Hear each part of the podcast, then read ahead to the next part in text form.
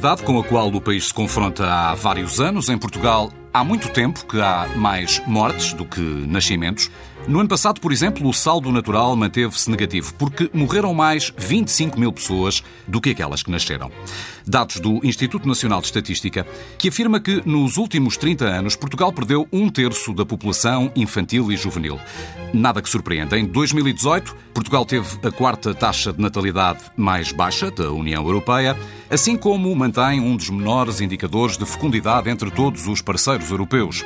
Em média, cada portuguesa tem hoje 1,41 filhos muito abaixo do nível mínimo de renovação das gerações, que é de 2,1 filhos por mulher. Menos crianças e jovens e mais idosos, é o que mostram as últimas contas da Segurança Social.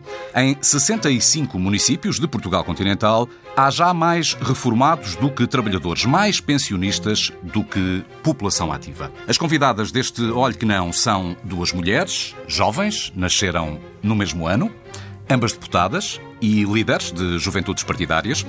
Maria Begonha é secretária-geral da JS, da Juventude Socialista, e Margarida Balseiro Lopes, presidente da JSD, Juventude Social Democrata. Maria, Margarida, boa tarde. Obrigado a ambas. É um gosto recebê-las para conversar sobre um problema para o qual o país parece não ter encontrado ainda uma saída. Há pouco mais de um ano, no rescaldo justamente de um debate parlamentar sobre o problema demográfico, a Margarida escrevia num artigo de opinião que era fundamental não nos esquecermos de que o país também tem de ser para jovens. E permitam-me utilizar esta frase como mote para o início da conversa. Este país não é ainda para jovens, Margarida. Continua a não ser para jovens. O país continua a esquecer-se de vocês?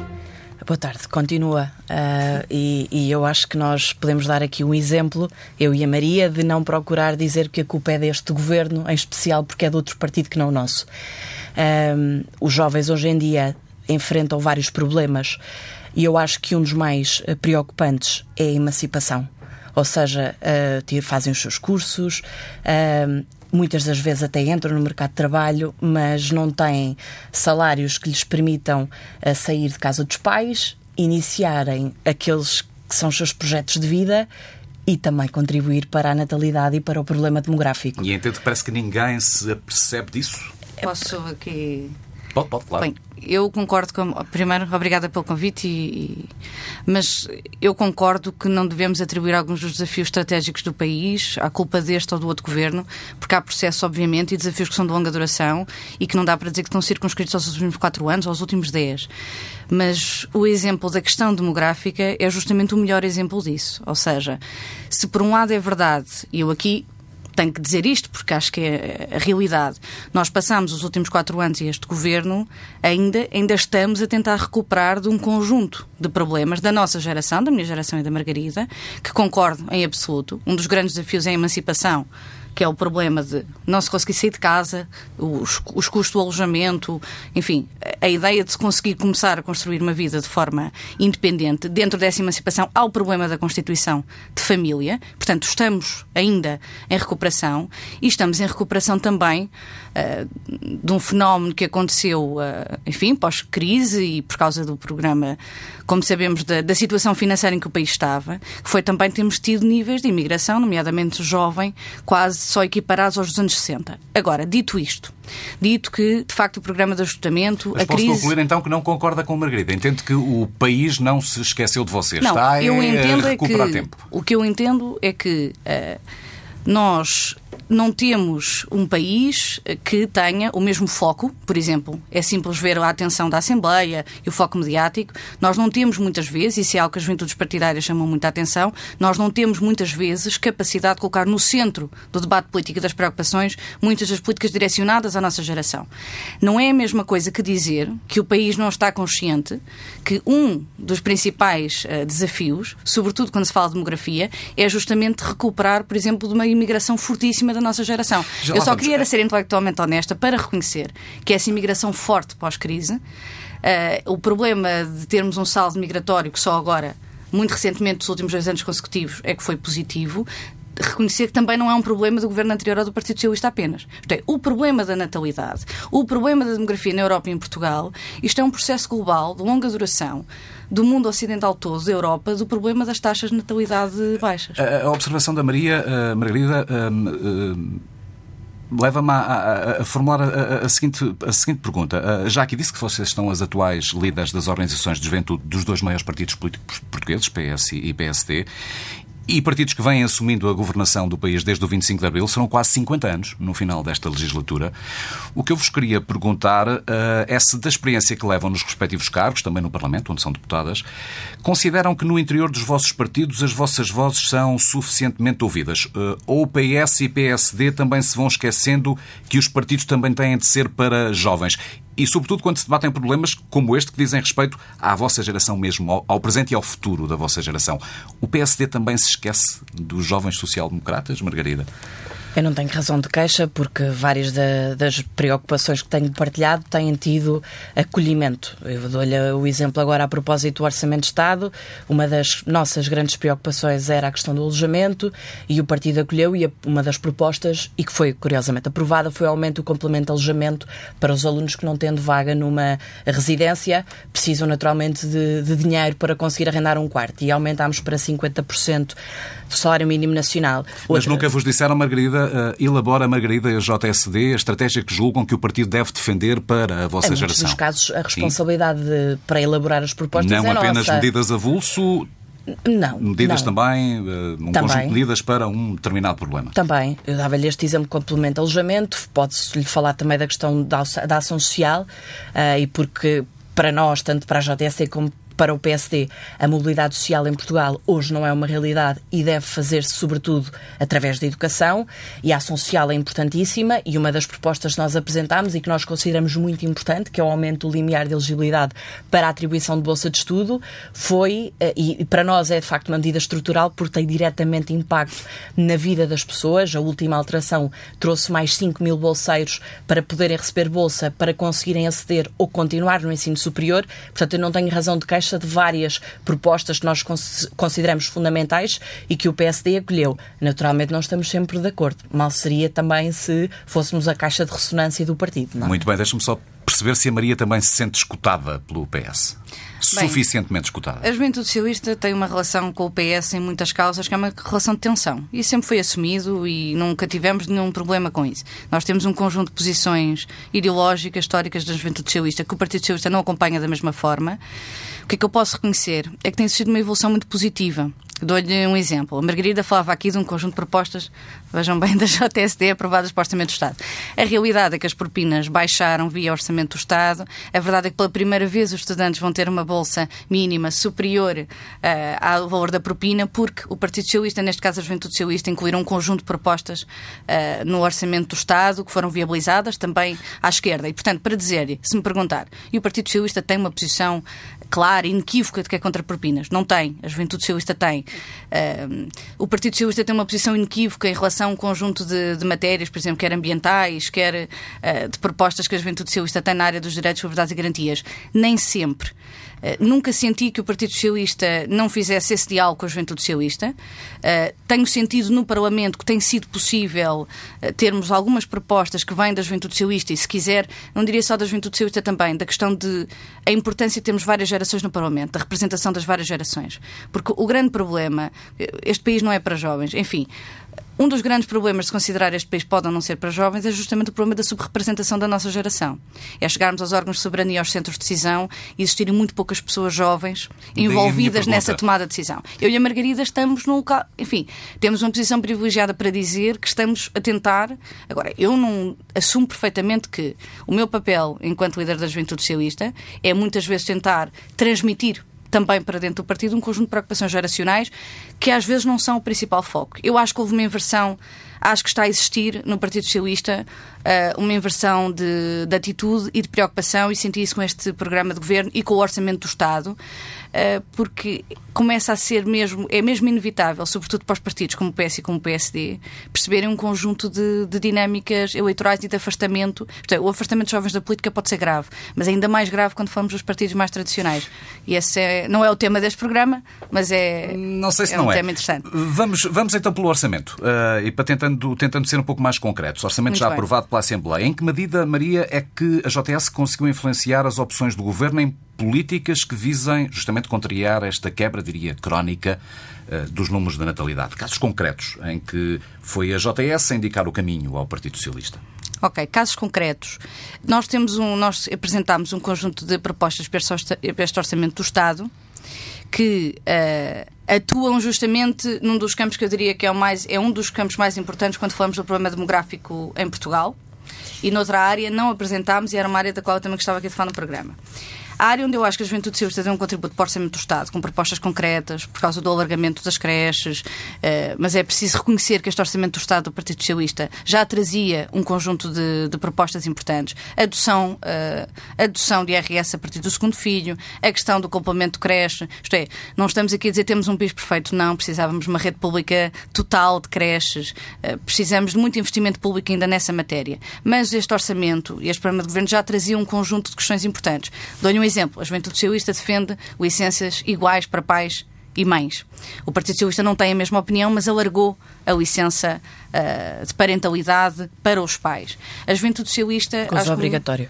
Exatamente. Acho que a Juventude Socialista, onde teve o melhor contributo nesta área, foi apresentar medidas do ponto de vista de nós conseguimos aumentar a dotação do Porta 65, que é um programa de arrendamento, conseguimos que os passos eh, sociais, portanto, os passos para estudantes, eh, com desconto para estudantes, fossem alargados a mais estudantes, conseguimos alargar a Bolsa da Ação Social a mais jovens. Porquê é que isto é importante? Porque aquilo que temos estado aqui a discutir, que a Margarida também já referiu, é que atuar nas condições de ajuda de custos de vida, de emancipação dos jovens da nossa geração, é, no fundo, também garantir uma coisa. Nós, no PS e na JS, sobretudo, não temos uma política propriamente natalista. Eu não tenho um discurso de que as pessoas têm que ter eh, têm que ter filhos. O discurso que nós temos que ter, e isso é que as políticas públicas têm que refletir, é que não há ninguém que queira ter filhos ou tenha mais filhos ou queira ter mais filhos que não os tenha por razões socioeconómicas. Ou seja, no planeamento das suas vidas e das várias fases da vida, sabermos que neste campo, daquilo que nós chamamos políticas de apoio à parentalidade, que nós não falhamos a quem quer ter um filho e não consegue, não se consegue emancipar, quem quer ter um segundo e não tem, e não tem eh, condições para isso. É preciso atuar na nossa geração nas condições para nos emanciparmos e depois é preciso, obviamente, apoios para, para a infância. Isso passa por cuidados de saúde, mas passa por muitas outras coisas também. Onde é que eu também entendo que este Orçamento do Estado eh, traz eh, boas notícias e boas escolhas? E, novamente, isto não está acabado, isto não é um país das maravilhas. Este Orçamento do Estado e este programa de governo, e há muito para fazer ainda, atua eh, em relação, continua a atuar no combate à precariedade, continua a atuar no combate aos vínculos precários e essa instabilidade. Porque, eh, vamos lá ver, uma das principais razões pelas quais nós em Portugal e em países europeus enfrentamos uma crise demográfica, não conseguirmos a renovação de gerações, falou em Portugal 1.41. A grande razão para, para a qual isso está a acontecer, e é de longa duração, e é estrutural, e é global, e é muito difícil no mundo ocidental e desenvolvido combater, a causa de fundo é positiva, ou seja, eh, melhorias de condições de vida, de dignidade, aumento da esperança média de vida, melhoria de cuidados de saúde e, Ainda que haja uma sobretudo, enorme diferença entre o Sul e o Norte da Europa. e, sobretudo, uma questão muito importante, que foi a escolaridade, o aumento da escolaridade das mulheres e a sua entrada e permanência no mercado de trabalho. Portanto, o que é que hoje é uma realidade em Portugal e na maior parte dos países europeus? É que as mulheres, em Portugal, nós somos um dos países que tem mais, que tem mais homens e mulheres, portanto, pais e mães, a trabalhar a tempo inteiro. E, portanto, nós o que é que precisamos de assegurar, sabendo que as mulheres estão a trabalhar e querem continuar a trabalhar, é que elas possam ter filhos e regressar ao local de trabalho com segurança, que não tenham receio ah, de, de, de serem mães e das licenças ter algum prejuízo nas suas vidas, nas suas carreiras, e tudo isto passa por um conjunto de medidas também de conciliação entre a vida pessoal e a vida Até porque a profissional. receita dada pelos especialistas há muito que é conhecida: segurança, estabilidade no trabalho, salários bons, salários condignos, que permitam uma vida digna, creches pagas, claro, eh, apoios económicos que não se limitem àqueles primeiros anos de vida. Eu creio que a receita há muito que é conhecida, não é por falta de orientação que o problema não, não terá sido ainda resolvido, julgo eu. Mas repare, na Suécia, eu gostava de dar este exemplo e acho que é muito importante. Para ouvirmos a seguir a Margarida. Mas se a Margarida Sim, sim, sim, não, agora... não, faz favor. Sem, sem problema nenhum. A Suécia é um país que tem, como todos sabemos, uma licença de parentalidade, maternidade, 480 dias, creches subsidiadas. É um dos exemplos, do ponto de vista, para um socialista sobretudo, é um dos exemplos do ponto de vista de um conjunto de políticas uh, de apoio social, de subsídios, de apoio à infância, de apoio à maternidade, bons salários, jornadas de trabalho mais curtas do que as nossas. Nós aqui em Portugal trabalhamos muito, trabalhamos fora de horas, temos, uh, para além da, dos vínculos precários, ainda temos um conjunto de más condições no mercado de, de, trabalho, que não é só para a nossa geração, é para todos. Temos uma escola com dificuldades, estamos melhores o tempo inteiro, enfim, temos um conjunto de dificuldades e temos um conjunto de boas políticas na Suécia. A Suécia faz tudo isto e faz notoriamente com níveis que as quais Portugal ainda não atingiu e também não chega aos 2.1 é referência na Europa desse combate. Mas aí é mesmo por opção. E também não consegue uh, chegar à renovação dará, dará a possibilidade de, de, de, de, uma mulher, de um, de um casal poderem ter um filho por opção. Essas condições existem. Cá é que não, não é? Há uma diferença, se calhar, substancial Repare, entre... O que eu estou a querer dizer é outra coisa. Ainda que o fim da estrada seja o mesmo. O que eu estou a querer dizer é outra coisa. O que eu estou a querer dizer é que o problema é mais complexo do que tratá-lo simplesmente com existem ou não soluções das políticas de apoio à parentalidade.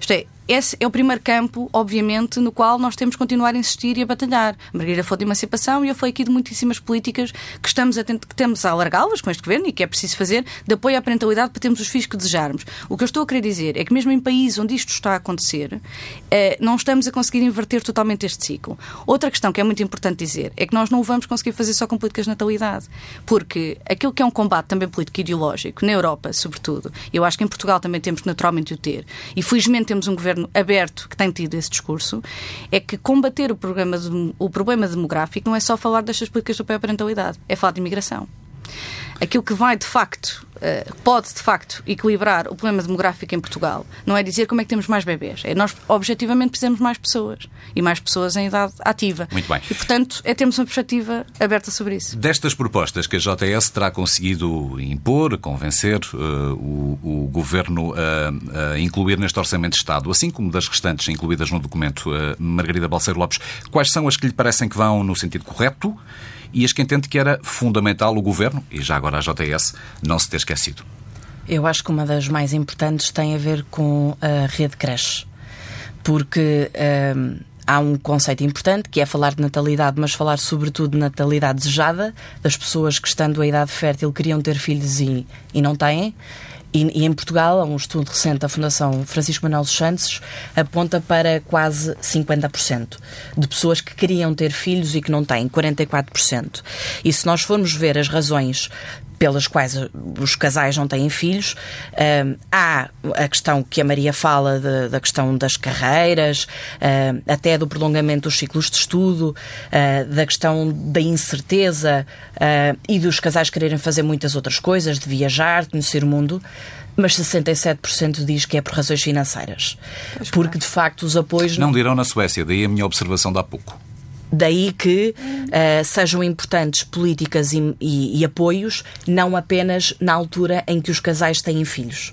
Porque, para se poder regressar depois à atividade profissional, as crianças têm de uh, ficar em algum lado. Porque, de outra forma, têm de ser as mães a ficarem em casa até que uh, as crianças tenham idade para ir, para ir para o primeiro ciclo porque mesmo o pré-escolar, sendo uh, gratuito, não, não está universalizado ao ponto de garantir que não há nenhuma criança com 3 anos que uh, eventualmente não tenha vaga, numa, neste caso, num jardim de infância. E a partir do primeiro ciclo, a escola a tempo inteiro não é tão importante quanto as creches? É muito importante, mas antes disso, até aos seis anos, onde é que ficam as crianças?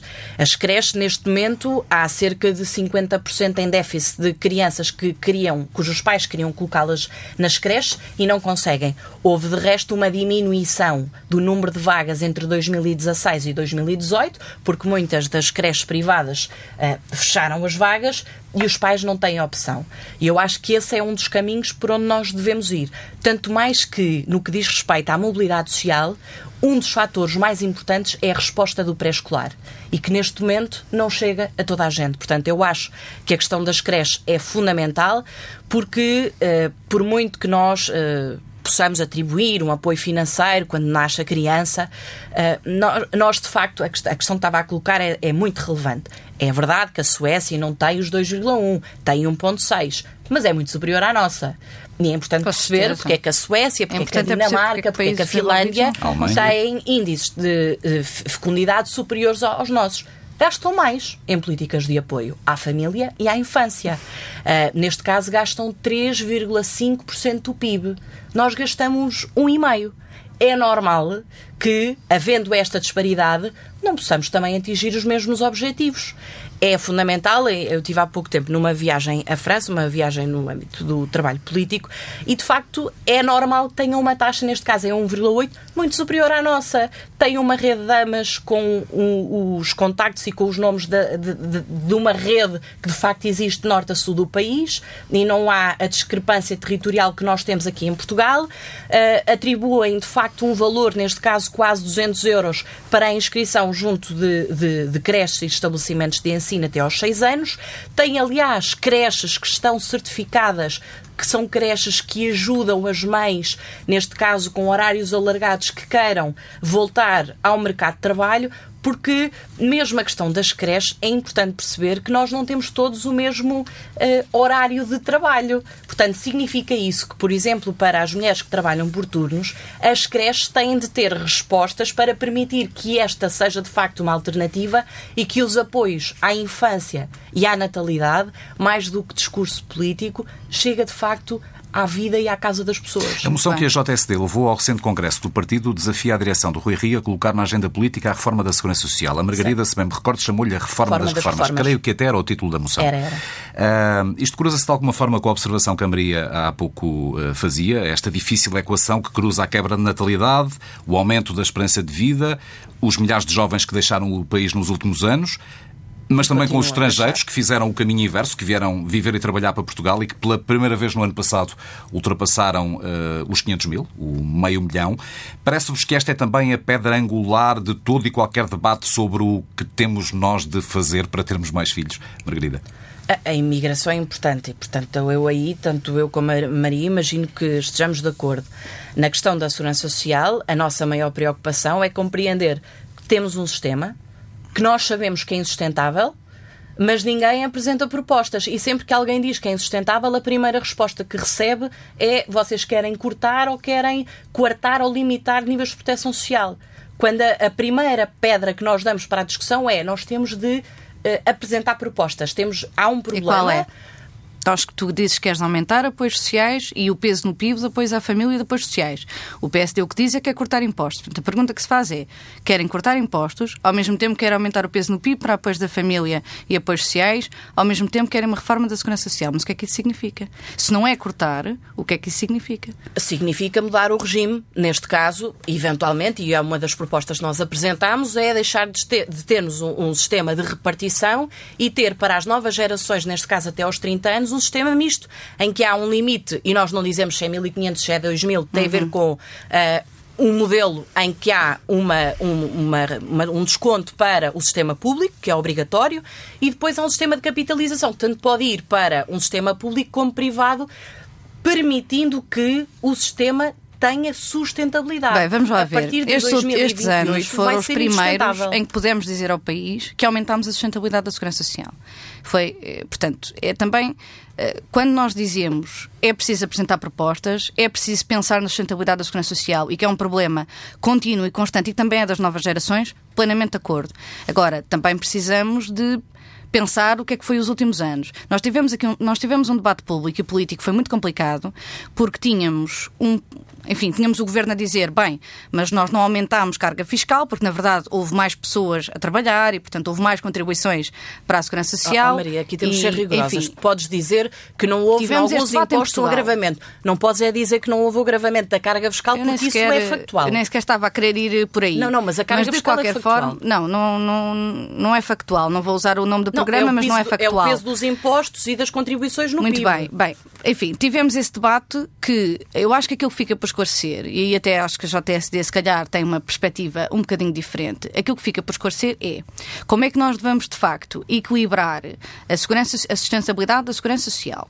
Sabemos que o país continua a envelhecer e que a tendência vai ser a perda de população e menos pessoas com, em idade ativa e, portanto, para contribuir. Ao mesmo tempo que temos um problema, acredito que a JSD, como todos nós, tem propostas para a segurança social, ao contrário do que a Margarida diz, não há um santo grau de que é proibido em política ou nos partidos falar de propostas para a segurança social. Não, é o Muito pelo eu contrário. ser obrigatório. Nós passamos o tempo todo a discutir isto, aliás, entre esquerda e direita, se calhar, se, enfim, é um os grandes com a natalidade, não é? diferentes. Passamos o tempo todo a discutir isto. Exatamente, portanto, eu discordo completamente Eu, com por essa... acaso, não acho nada. Ah, Discordo completamente dessa, Aliás, dessa ideia. de saber qual é a proposta do Partido Socialista ou da Mas para falar, Socialista para mas a para falar Social. sobre sustentabilidade da segurança social, temos que justamente voltar ao tema uh, do problema da população ativa. Eu não gosto da ideia de falar do problema demográfico em Portugal como um problema apenas económico, de irmos ter poucas pessoas para força de trabalho, etc. Mas a realidade é que aquilo que estamos a ver da evolução da demografia em Portugal obriga também a esta discussão. Há, há de facto, há também um, um, estudo muito interessante do professor João Peixoto e de outros da, da, na Fundação Manuel dos Santos que fala, sobretudo, fala justamente deste, deste equilíbrio entre migrações e, uh, e a demografia. Eles chegam a uma conclusão muito interessante, é que se nós descontássemos as migrações, e a aposta em sermos um país que consegue de facto receber com uh, equilíbrio, com respeito à diversidade de tudo isso os nossos migrantes, o país seria obviamente muito pior. E que nós vamos precisar de continuar a ter essa imigração. E que essa não é uma questão secundária do problema da demografia, essa é uma questão principal. Nós temos países que não são países só de imigrantes. Temos países, como os Estados Unidos e outros, com todos os problemas que tenham, de facto, uh, que, consegue, que têm uma integração de imigrantes, uma porcentagem que é uma coisa uh, inacreditável. E há um combate que é político e ideológico. Não chegou exatamente à Assembleia, não sei, uh, mas calculo que a JSC não tenha uma, uma perspectiva muito diferente. Nós temos assistido, saiu um artigo muito interessante, aliás, no The Guardian sobre isso. Nós temos assistido a um conjunto de países na Europa, sobretudo de extrema-direita, é ouvir eh, o que está a passar na Hungria e o que a Rússia está, eh, o que a Rússia está a propor e outros países, e eles estão a falar de natalidade e de, de políticas demográficas na seguinte perspectiva. Nós precisamos de mais bebés e de mais crianças nacionais, em vez de fazer o que essa terrível Europa liberal está a fazer, que é, como não conseguem ter mais filhos, estão a substituir as gerações por gerações de imigrantes.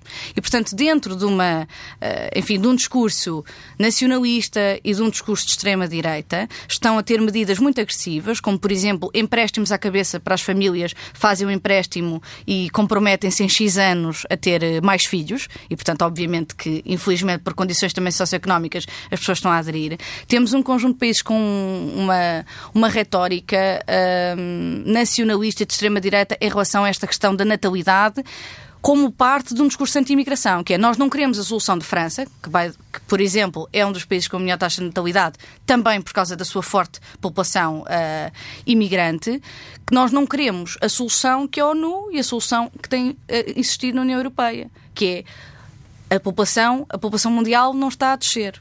O que nós temos é um grande desequilíbrio do crescimento da população. Nos sítios estabiliza, noutros diminui drasticamente e noutros aumenta. E, portanto, parece-me óbvio e parece-me importante falar uh, desta questão de equilibrar, não quero usar a expressão equilibrar a balança, mas eu acho que esse é um dos desígnios mais importantes quando falamos da demografia do país. Acreditam que a geração que lidera atualmente os partidos políticos será capaz de se unir uh, em torno desta questão ou teremos que esperar pela vossa, que terá em mãos um problema, imagino eu, de tal forma transversal, Maria Margarida, e de tal dimensão que as diferenças partidárias serão, se calhar, o menor dos problemas? Ou esta não é uma questão?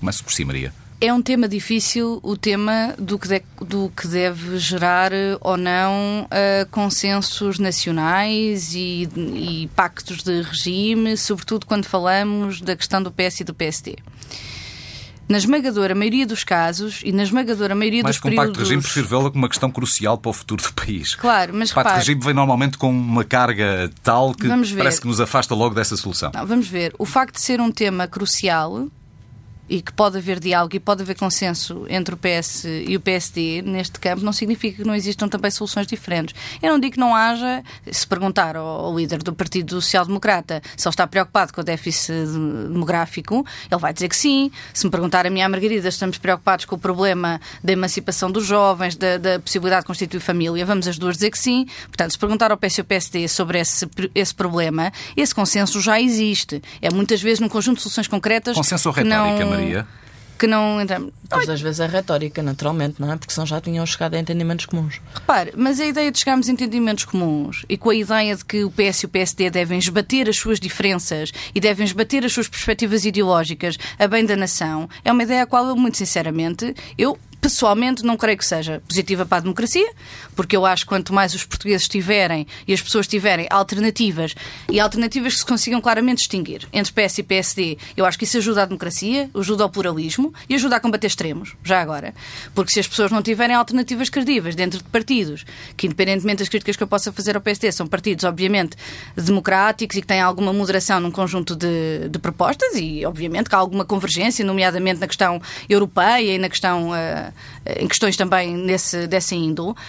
Repare, eu não acho que o PS e o PSD esbaterem diferenças, esbaterem diálogo, esbaterem uh, propostas diferentes ajude ninguém. E muitas vezes também não ajuda o tema. Outra coisa diferente é dizer que há questões tão relevantes e alturas tão relevantes no país para as quais são precisos ser criados consensos. Como sabe, há um conjunto de questões onde, aliás, a Assembleia da República obriga esse mesmo consenso. E aí é preciso responsabilidade.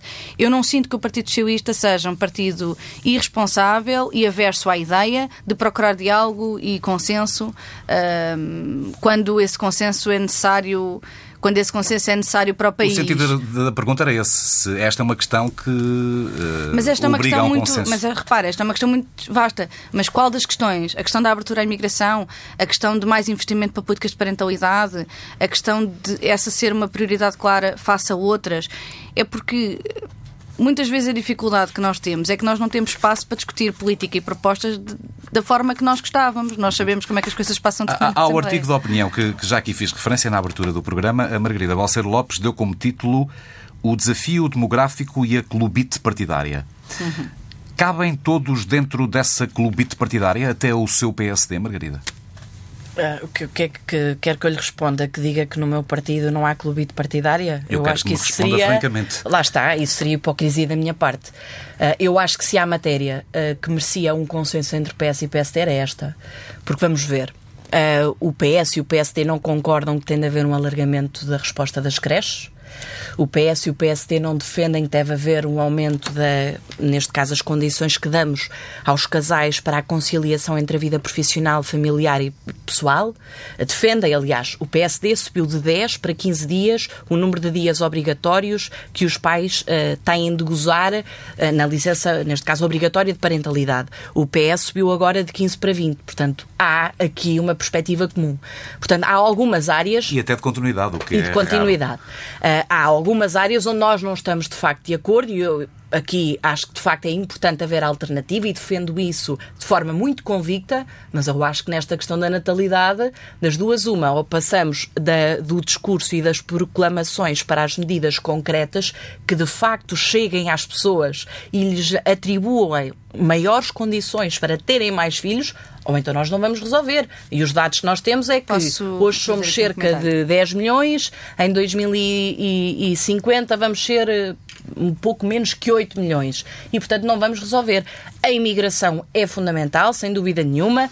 Devemos uh, ter em consideração que não basta só receber imigrantes, temos de ter preocupações com a integração também dos imigrantes, mas naturalmente que é muito importante garantir que as pessoas que estão em Portugal têm condições para ter filhos se quiserem ter filhos. E muitas das Bem. vezes há uma distinção entre a natalidade real e a natalidade ambicionada ou desejada. Estamos nos últimos cinco minutos do programa. Vou-lhe dar a palavra a Maria, mas já agora com mais uma pergunta. Eu creio que a última iniciativa aconteceu em 2018 e que partiu do PSD de criar uma comissão eventual no Parlamento uhum. uh, para discutir ideias, propostas, tentar alcançar uma ideia comum que perdurasse no Sim. tempo.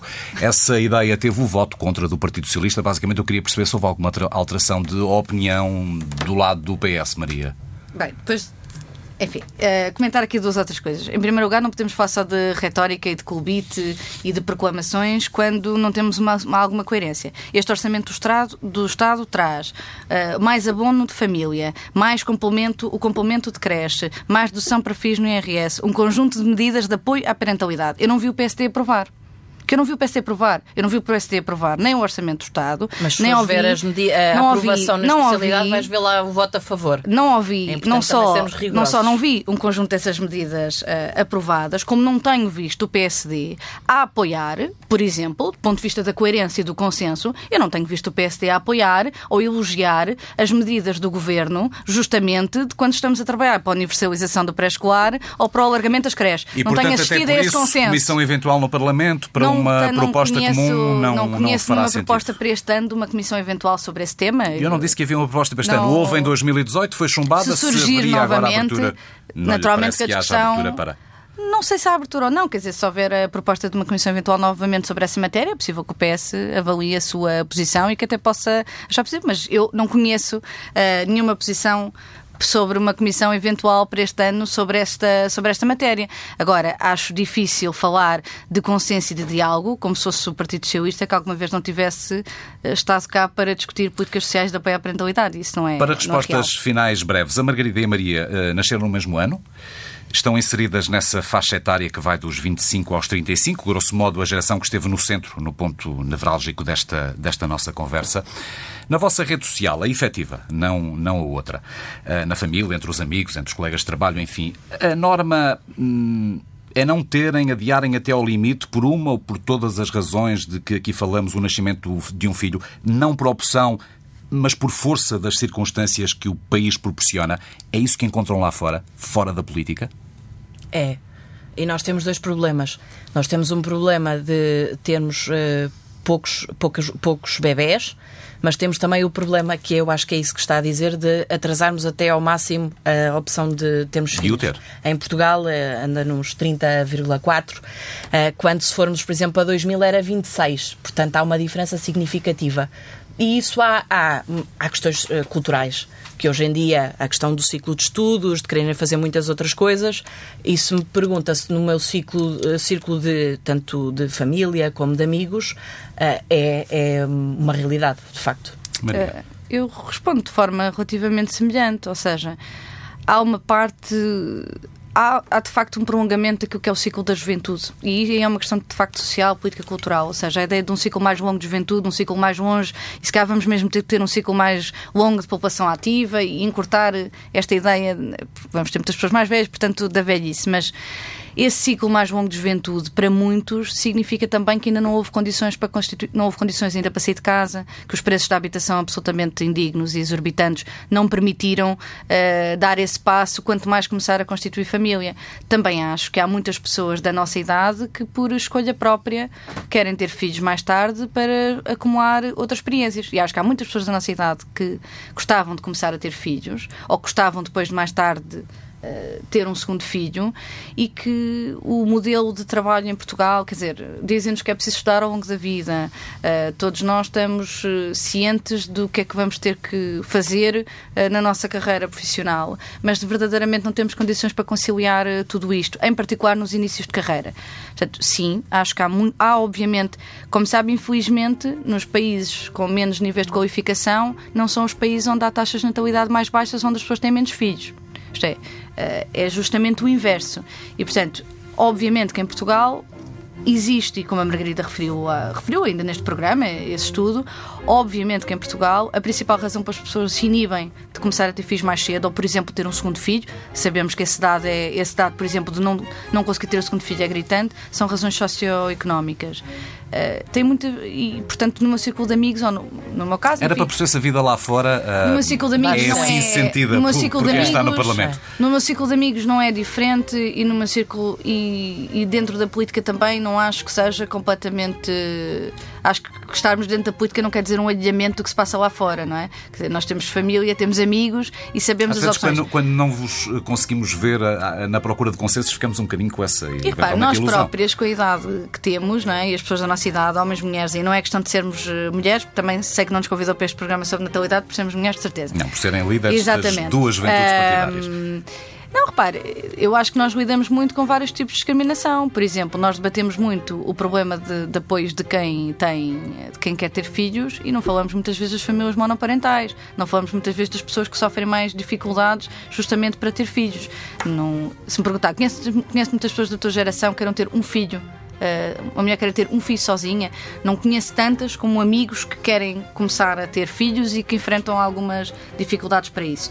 Mas todos esses problemas fazem parte do nosso círculo social, da nossa geração. Maria Begonha, secretária-geral da JS, Margarida Balseiro Lopes, presidente da JSD. O que fazer para contrariar o decréscimo da população? Que medidas para que Portugal possa ter mais crianças, mais jovens? Agradeço-vos a troca de argumentos, Obrigada. o contributo para o debate que trouxeram ao Olho que Não.